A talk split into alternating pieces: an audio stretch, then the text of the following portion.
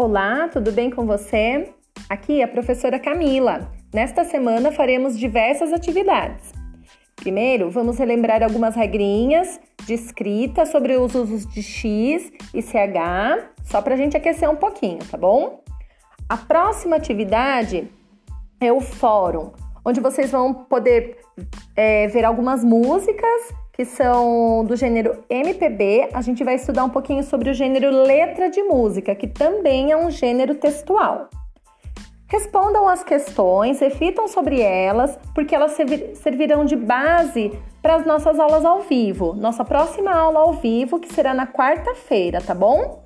Beijos e qualquer dúvida me envie uma mensagem. Tchau, tchau!